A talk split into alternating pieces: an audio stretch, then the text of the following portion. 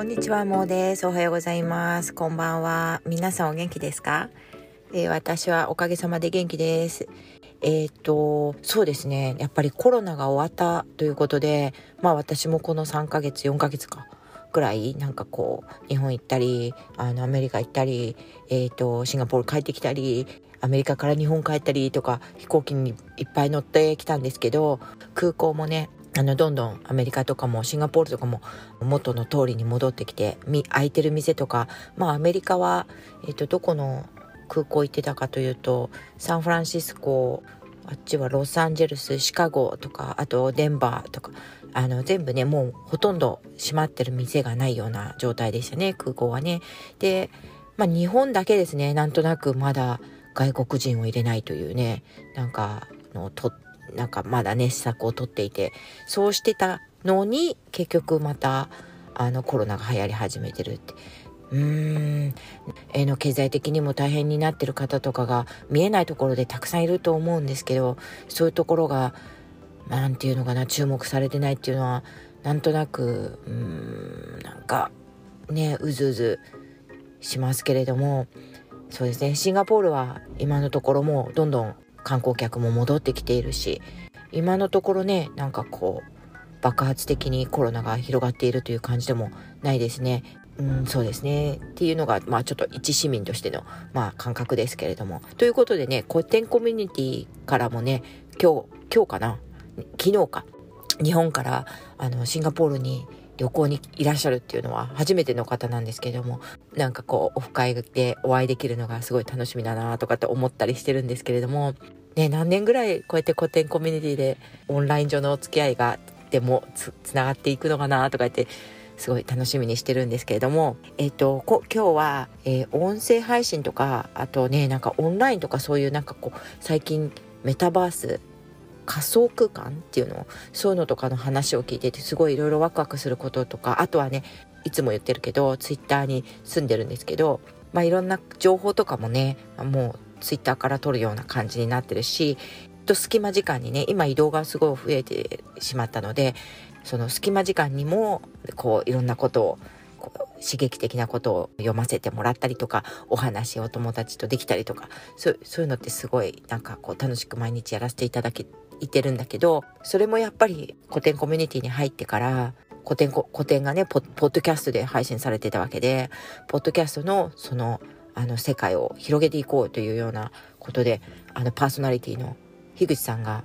始めてくれた樋口塾に私もおしゃべりなんでねあポッドキャストって面白い自分でできるのとか思ってやり始めたわけなんですけどそのやっぱやり始めるためには前まではね多分ずっとねポッドキャストとか配信されてる方たちっていうのはコンピューターでこうマイクをつなげてで一度ファイルを作ってそれでその作ったものをこうポッドキャストのどっかにわかんないけどあげたりとかしてもうすごい大変な作業だったと思うんだけど今はアンカーっていう私とかが使わせていただいてるのはアンカーっていうアプリで声録音みたいなのをするだけでまあなんか BGM もいい感じにつけてくれてでそれですぐ配信すると、えー、Spotify でアンカーでも聞けるし、まあ、アプリケーションね。あとはポッドキャストアップルのポッドキャストのプラットフォームでも聞けるし。あと何があるんだろう。3つぐらいなんか他にも勝手にねはいあの聞けるようにしてくれるっていうそういうサービスがあるからまあ私とかも気軽にさせていただいてで音声とかもこのフォンのね今 iPhone に向かって喋ってるんですけどそれのマイクでね十分ですよってそれで始めたわけなんですけどやっぱりなんかこうどんどんねこれ始めて、えっと、もう1年半ぐらい経つのかな。その音声配信界隈も、まあ、2年前ぐらいからやっぱ Voicy とか出てきててあとはまあスタ F とかもすごいスタンド FM とかもすごいなんかねこう本当スタンド FM とかだともうやっぱり同じようにすごい簡単に配信できるのでねなんかあのもっとポッドキャストよりもなんとなくもう毎日の会話をみんなでしてるって感じでライブとかもねすごいあの本当に一般的な方たちがなんかこう気軽にねライブをして皆さんとこうやり取りをし合ってるみたいな感じで本当ご近所付き合いっぽいことをされてる方とかもたくさんいてあの専門的にねいろいろやってらっしゃる方もいると思うんだけどなんかまあツイッターとかでもねいろいろポッドキャストとか音声配信のことを読んだりするんですけど、やっぱりね、ポッドキャストの、こう、この、これからみたいのってね、私がね、どうなるとかじゃないんですけど、すごい気になるんですよね。で、YouTube の時ってね、私やっぱりね、画像とかあの編集とかめちゃくちゃ大変だし、自分の顔とかが出ちゃうのってちょっとやっぱ、ね、ハードル高いですよね。だけど、やっぱり、この、今はね、聞く人たちのこう耳しか開いてないというかもうもう視覚情報はどんどん入りすぎちゃってるっていうのがあるそうなのでで耳からだったらなんかいろいろな情報入れられるなとかいうのはまだまだこれからなんじゃないかなっていうのは本当いろいろな方の話を聞いてると思ってですごい面白いなんかこう世界になるんじゃないかって思ってるんですね。で、この前ね、たまたま、えっと、そうだ、この前たまたまというか、私あの、渡辺幸太郎さんが好きすぎて、えー、超相対性理論を渡辺幸太郎さんと深井龍之介さんとやっている荒木さんがやの会社なんですけどフライヤーっていうね会社であの本のね要約サービスをされてるんだと思うんだけどそこのねあのブックキャンプっていうのを幸太郎さんがやってらっしゃるんだよね。あの1ヶ月に1回、えーと、講座があって、えーと、4回続くんだけどそれ第1期っていうのはねなんかちょっと恥ずかしすぎてなんかもう Zoom で孝太郎さんと会うなんてと思って、ツイッターでもね、実は、ああの、孝太郎さんがやるみたいですよとか言ってシェアしてたら、それを拾ってくれた荒木さんと孝太郎さんが、じゃあ、モーさんもぜひ、みたいな感じで書いてくれたんだけども、恥ずかしすぎて、で、なんかもう申し込めなかったんですけど、あの、今回ね、なんかやっぱり、なんとなく一回、こう、リアルでね、小太郎さんにお会いしたし、なんとなくもうちょっとお近づきになりたいなみたいな気持ちも、お近づきってね、個人的にではないんですけど、あの、気持ちがあって、ちょっと今、講座を受けさせていただいてるんですよね。で、それ入るのに、1回ね前ね、フライヤーの私も、ブックラボっていうのかな、その会員になったことがあったんだけど、あの、本本当に読めないし、もういっぱい情報がありすぎて、ちょっとびっくりして、あの抜けちゃったことがあるんだけどそのキャンプに入るのにやっぱりブックラブの会員にならなきゃいけなくて会員になるっていうのもこうあの料金に入ってたのね。でそれでブックラブの会員になったらいろんなねこう情報がまた、えっと、イベントとかが入ってきてで前入ってきた時だ入っていた時より少しねいろんなあの本の情報とかも最近流行ってるものとかもなんとなく聞いたことのあるね、なんかこう、著者の方とかもいたりするから、なんとなく居心地が良くなってる、いたんですけど、そしたらこの前ね、あの、ピックスから独立されて、えっと、クロニクルっていう、ポッドキャストの番組、番組、番組作りをする会社を作られた、えっと、始められた野村さんのね、あの、イベントがあるっていうのを、こう、キャッチして、キャッチしたのはどうしてかな？あそうだスペースをねこうフライヤーの方たちがブックラボの方たちがやっててでそこにちょっと入らせていただいたら今度イベントやりますよっていうのを聞いてそれでえっとこれはどういうイベントだったかっていうとパーソナリティファンイベントってね、ファン、ファンイベントっていうことだったんだね。なんか、えっと、野村さんのを囲んで、リアルポッドキャスト総研、あの、で野村さんがやってらっしゃるポッドキャスト総研のねあの内容をリアルで聞いちゃいましょうみたいな感じだったのかな。でいつもねやっぱり古典コミでお世話になっているマイトさんとあとクラブの方のコンさんっていう方がね漢字っていうのかな？なんか漢字って書いてあったけどあそういうの司会とかをされるっていうことで。ああじゃあこれはもうせっかくブックラボ入ってたからちょっと参加させてもらおうと思ってしたんですよね。でこれいいのかな？なんか言っちゃって中で野村さんが言ってたこととかってシェアしちゃっていいのかな？ちょっと私のポッドキャストを聞いてる人はそんなにたくさんいないからちょっとだけシェアしてもいいよねきっとね。でなんかねやっぱりね一番印象いろんなことを教えてくださったんだけど一番印象に残るのはのはやっぱりこれから YouTube, YouTube とかもアメリカアメリカですごいもう人気があったのにでこうね盛り上がってきたのってやっぱ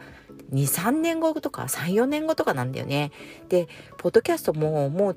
ね、実はねうちの主人とかももう全然うち私と年代も10歳とか上なんだけどもうずっとポッドキャストって普通に聞いてるよねあのもう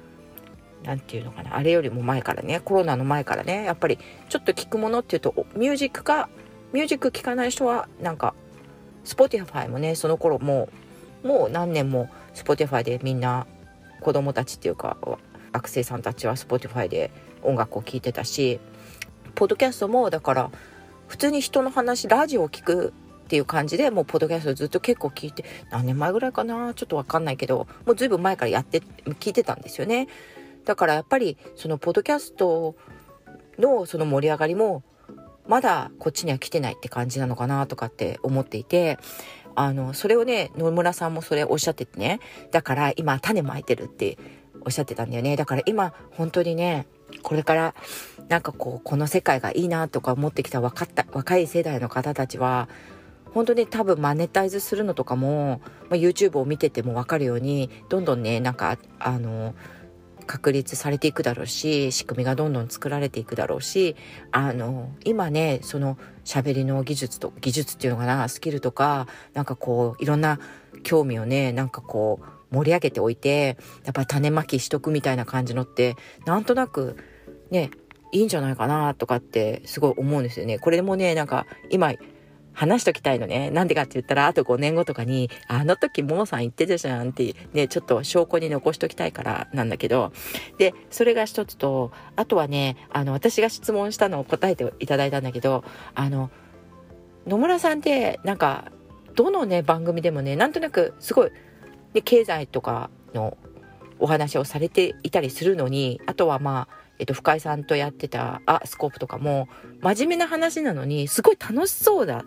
と思わないですかね。で、それがすごい私も好きで、なんかこう、ね、一緒に楽しく学んでるって感じがいつもするんで、なんかね、えっと、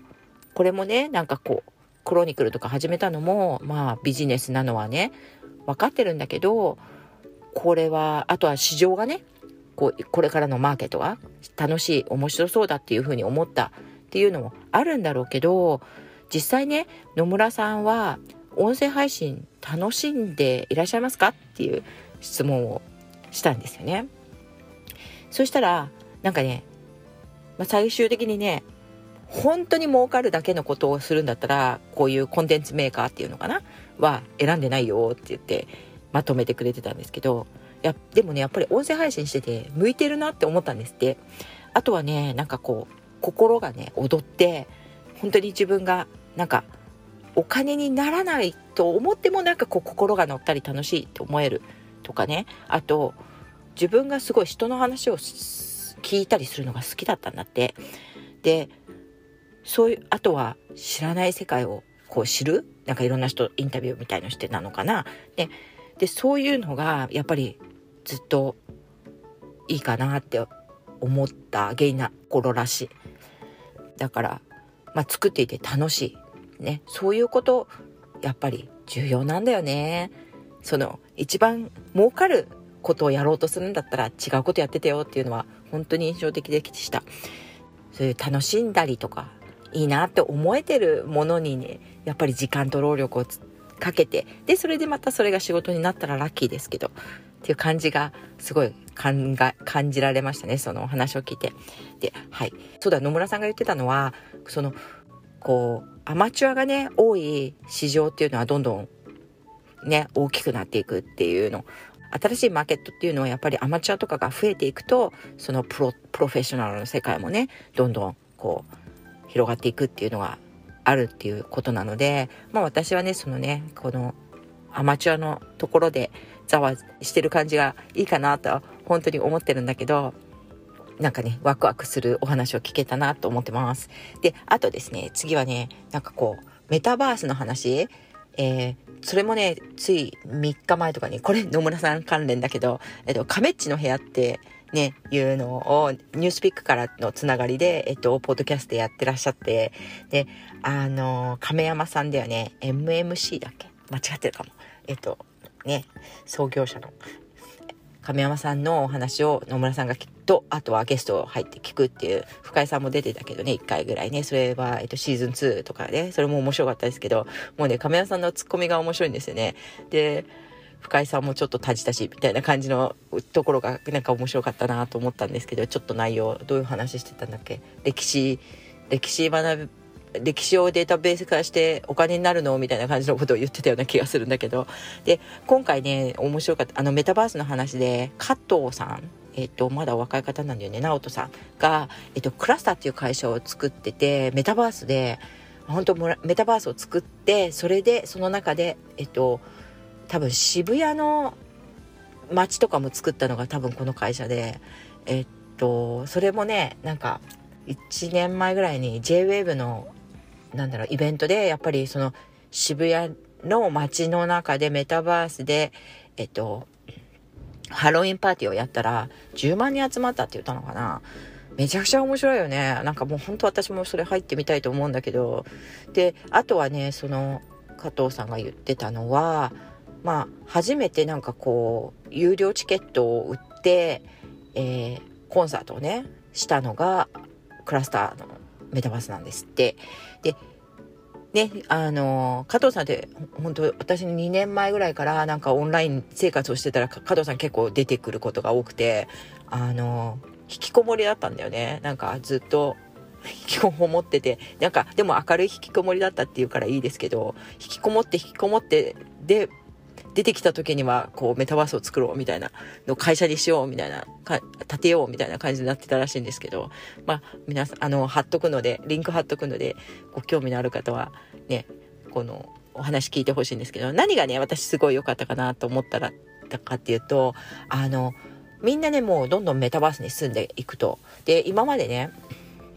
あの、私たちがお友達と会うっていうと、あの、会社の帰りに、まあ、私の場合とかね、会社とか、まあ、仕事の帰りに、こう、お友達と会うと。会って、まあ、居酒屋行って飲んで、いっぱい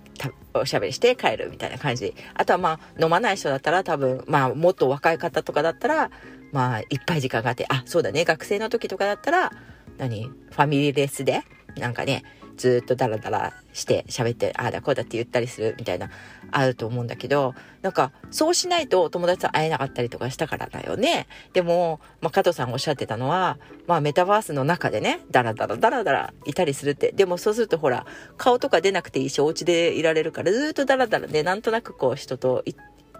なんかこうね、毛づくろいなんだよね。きっとそれも、なんか、ずっといてね、喋ったりとかできるみたいな感じがあって、アバターでね。だからそうそういう世界になんかこう人付き合いとかなっていくんじゃんみたいな感じのお話をしてて。ででじゃあリアルはどうなるのっていうとリアルはねもっとねこう高級品っていうかなんかなんて言葉使ってたか忘れちゃったけどラクシャリーなねほらお金もかかるし場所行かなきゃいけないでしょ。だからそういう風な設定になっていくんじゃないかって。普段はもうアバターでこうやってメタバース中に住んで、住んでっていうか、であったりとかして。まあこれ電話、昔のね、長電話と一緒だよね。でも長電話より絶対いいよね。なんか、昔の電話だったら携帯じゃないからもう電話から離れられないんだもんだって。で、あのコードを3メートルぐらいにしてもらったことがあるんだけど、3メートルのところまでしか行けなかったもんね。電話くっついてるからね、あの黒電話。まだうち黒電話だったけど。ね、プッシュホンでもなかったもんな。うん。だから、ね、今携帯があるからお電話、電話するのも行ったりね、いろんなとこ行けるけど、それにしてもね、まあ、なんていうの、不便だもんね。そうしたらメタバースの中で、なんかこうやってみんながうじゃうじゃいて、まあ今スペースとか、えっと、クラブハウスとかでやってるのも、まあ近いのかなとは思うけど、で、なんかお話できたりするのって面白いよね。で、そういうのとかが、こう、今度、そういう、そういうね、なんか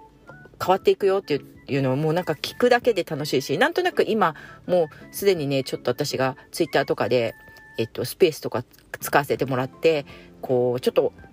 うん、リアルのね、お友達に用事があれば用事があれば話す、ね、電話するんだけど、なんかこう用事がないのに電話するような相手も私もなかなかあんまり、そうだな、そういう人っていなくて、リアルで会っていろいろね、キャッチアップするみたいな人はいるけど、それなんで、なんか、なんか人と話したいな、みたいな感じの時は、そこにスペースで、ま、人を待ってると、まあ、今、オンラインご近所の方たちがちょろっと来てくれて、で、10分ぐらい、ちょろっと今日、なんか天気いいですね、みたいな話して、それで終わりにするみたいなこともできちゃってるんで、まあ、これが、こう、今、 Discord とかで、 Slack とかで、なんかこう、コミュニティができてて、その中のこととかが、もしかしたらそれを丸ごとメタバースに持ってったら、なんか面白いことが起こった、起こりそうだよなとかって思ったりするんですよね。今、 Discord でね、なんかいろんな、あの、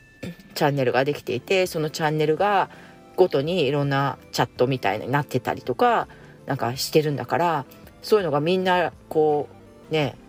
メタバースの中にできててでそこに自分が歩いていくみたいな感じなのが見えたりするんだよね。アバターがね。したしたらなんか楽しいよね。だからそれが古典コミュニティ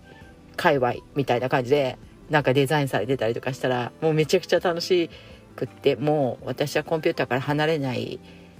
人になっちゃうのかな。怖いよ。そうですね。そういうのをちょっと想像すると面白いなって思ったりしてます。でそれとプラスなんかこの前ねあの十勝岳に登って北海道のねあのいつもお世話になっている伊沢さんが「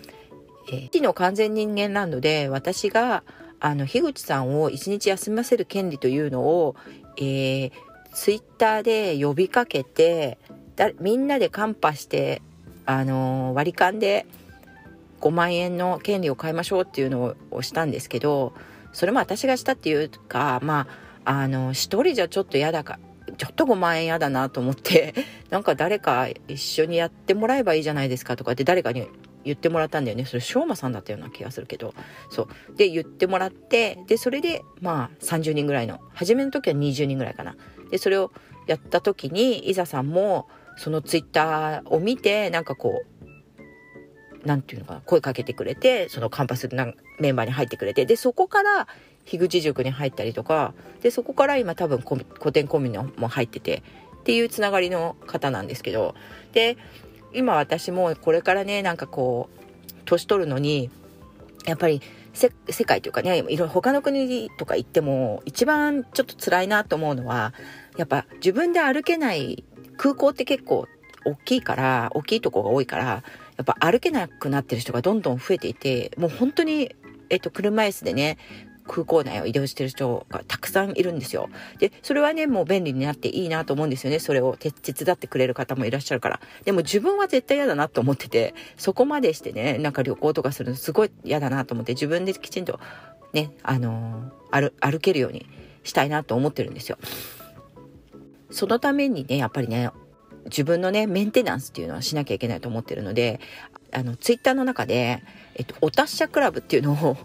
なんかみんなでグループ作ってて、まあ、そのお達者っていうのもあの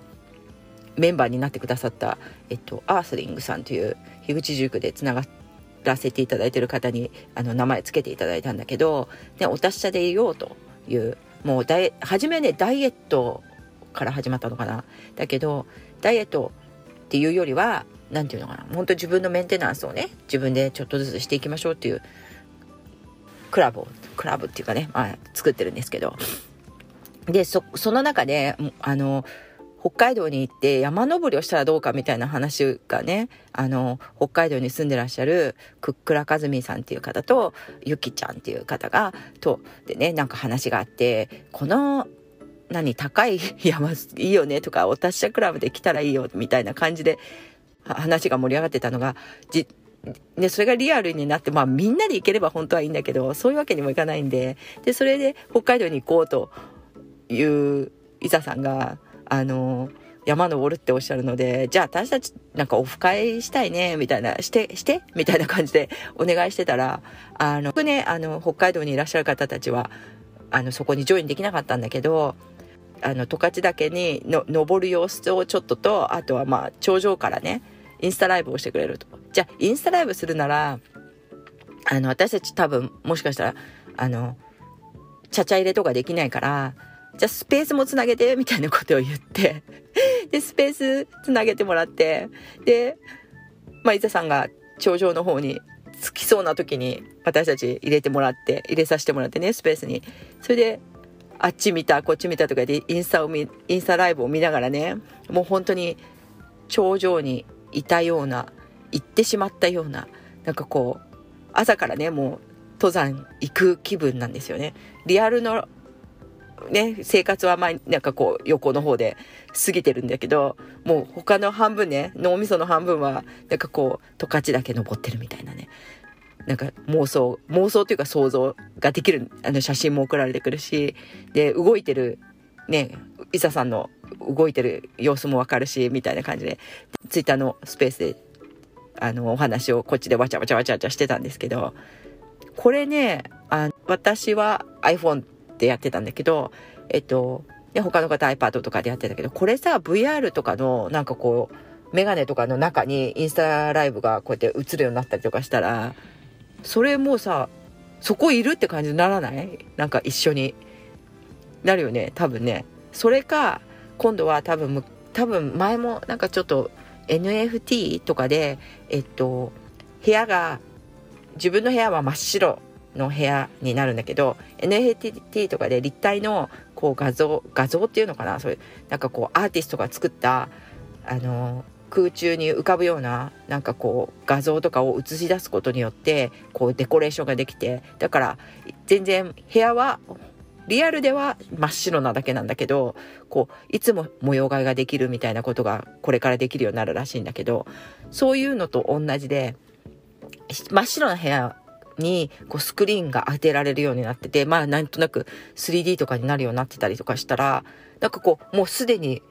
私がその部屋の中にいるだけで、ね、その十勝岳のその様子、写真がバーって自分の部屋に映り込んだらだよ。動いててしかも。なんかもう、もうそこに行っちゃってる感じだよね。もうね、一緒にね。そう。だから、それ今想像してもらえてるかな？私のこの拙い説明で。まあ私の中にはそういうもう画像がバーって浮かんでるんだけど、まあそういうことで、まあいろいろ想像すると、これからこう技術のね、進歩によって、こう、私たちすごいいろんなことができて、で、リアルライフだって面白いんですよ。やっぱりリアルでやることとか、力ずく、力使わなきゃいけないとか。だけど、それプラス、そういったメタバース系の話だとか、その VR 系のいろんな楽しみ方とかあとはお友達との関係ってねお友達がどっか行ったら一緒についてって連れてってもらってるようなね感覚を得られるとかしかもそれリアルライフで話しながら歩いたりできるから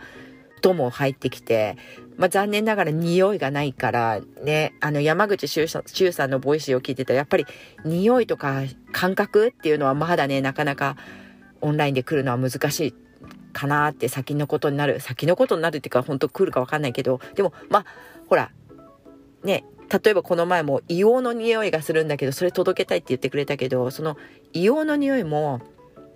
まあ私たち他のとこで硫黄の匂い嗅いでるじゃない。だからその経験だよね。やっぱりねその自分の経験をこう想像していればあこんな感じなのかなぐらいは想像できるから匂いとか、まあ、触覚みたいなこう手触りとかそういうのは自分で本当にねリアルで経験しておけば、まあ、想像力が働いて一緒にいられるような感じになられるみたいな、まあ、そういうことを今ここで言っとけばこれがリアルになってもうみんなが楽しめるようになったらまああのこの前のインスタライブプラスツイッターでご近所あのオンラインご近所とわちゃわちゃしてるっていうのはめちゃくちゃ楽しかったですね。あの2000何百メートルのところ、ちょっとやっぱりもうなんかこう、崖っぷちみたいなところとか歩いてらっしゃるのが見えたりとかするから、もう本当結構すごい良かったんですよね。だからまあ、あれが良すぎたので、もうみんな山に登る気はなくなってたんですけど。そ、それもそれでね、どうかなと思うけど、みんなね、お達者クラブの方たちは足腰を鍛えて、今度みんなで本当にリアルで合宿みたいのができればいいなと思ってますけど。ということで、これ、またすごい一人で喋ってんですけど、30分とか話しますね、一人でね。でもね、これ残しときたかったんですよ。こういうのずっとね、あのー、この、考えてたのでね。ということで、えっと、今日も長々とお聞きいただいてありがとうございました。えっと、本当にね、お達者クラブとかはね、あの、すごく緩くやってる 全、あの、お達者クラブのタグをつけて、えっと、ツイートするとか、あとは T を作ってるので、その中で、あの、つぶやいていただくとか、あの、コミュニティすぐ入れるので声かけていただければと思いますけれどもでそれで自分で今日はこういうことやってよって自分でお達者したこととかをま